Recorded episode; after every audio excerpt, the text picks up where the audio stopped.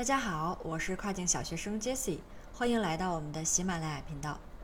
本期节目呢，将给大家分享如何去给我们亚马逊的产品去定价。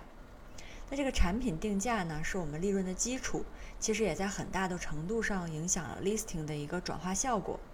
这个定价呢，也是我们编写 listing 当中的一个部分。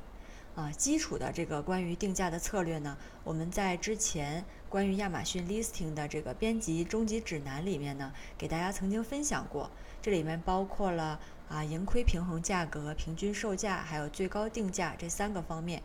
那具体的这个定价的操作步骤呢，大家可以去参考过去的这个节目。今天呢，主要是要和大家分享关于定价这部分的四个操作技巧。第一个技巧呢，是我们要找到所在类目里的一个价格的真空地带。首先，大家要对自己的品类有一个准确的价格预估，判断一下目前我们自己啊产品所在的这个类目之下，大部分产品的价格都是什么样的。同时呢，对应的这个产品的品质又是怎么样的？我们自己是不是可以填补一部分市场空白？能不能提供一个更好的产品？这样的话，我们也从而可以制定一个相对较高的价格。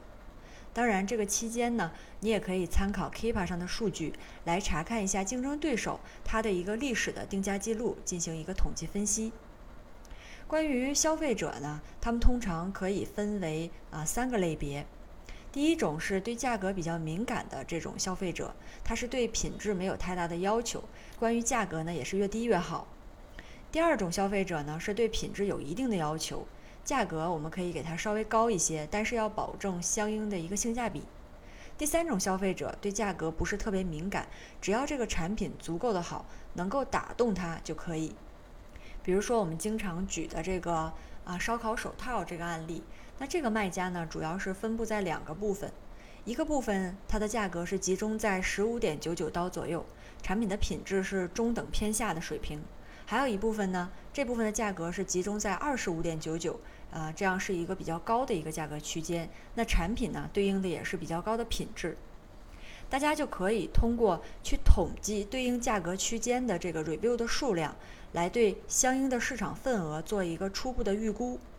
这时候我们在推新品的时候呢，就可以从中等品质的产品着手，定价在十七点九九刀，去开始测试市场的反馈。找到市场里面我们所专注的那一部分消费群体。第二个技巧是善用亚马逊的 coupon。我们在搜索产品啊，去进行产品对比的时候呢，有的时候单从这个价格方面可能看不出太大的差异，但是如果这个产品下面有一个这种绿色的啊小标签儿，上面有一个 coupon 的这种折扣的显示，那就很抓消费者的眼球。我们在设置 coupon 的时候呢，是有百分比折扣，还有具体的金额折扣这两种方式。我们作为卖家要看一下，在前台去显示折扣时的这个 off 的数字，哪个更大，我们就去使用哪个。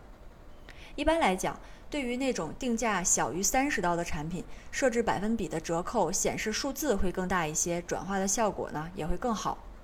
比如说一件产品，它的售价是十五点九八刀。然后我们在前台看到它的折扣显示是百分之六 off，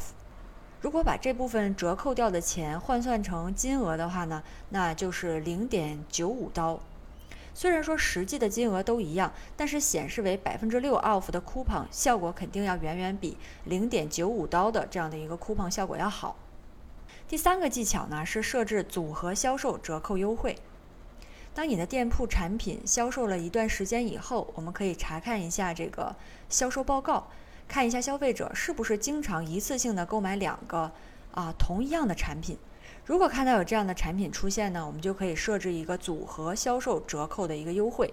购买超过一个产品以后，就可以享受同款第二件百分之十 off 的这样的一个折扣，这样是可以提高一个销量的。最后一个技巧呢，是避免因为我们的这个定价导致这些非 Prime 会员去支付额外的运费。亚马逊的非 Prime 会员在购物的时候呢，如果他的订单金额小于二十五刀，那他就需要支付额外的运费给亚马逊。如果说你的产品价格在呃二十刀到二十四点九九刀这个区间呢，就建议大家把价格都统一调成二十五刀。这样可以使非 Prime 会员也能享受到一个免邮的服务，从而保留住这部分的客户。好，以上呢就是今天要分享的关于定价的这个四个方面的技巧。如果你还有其他问题呢，也欢迎给我留言。感谢大家的收听，我们下期再见。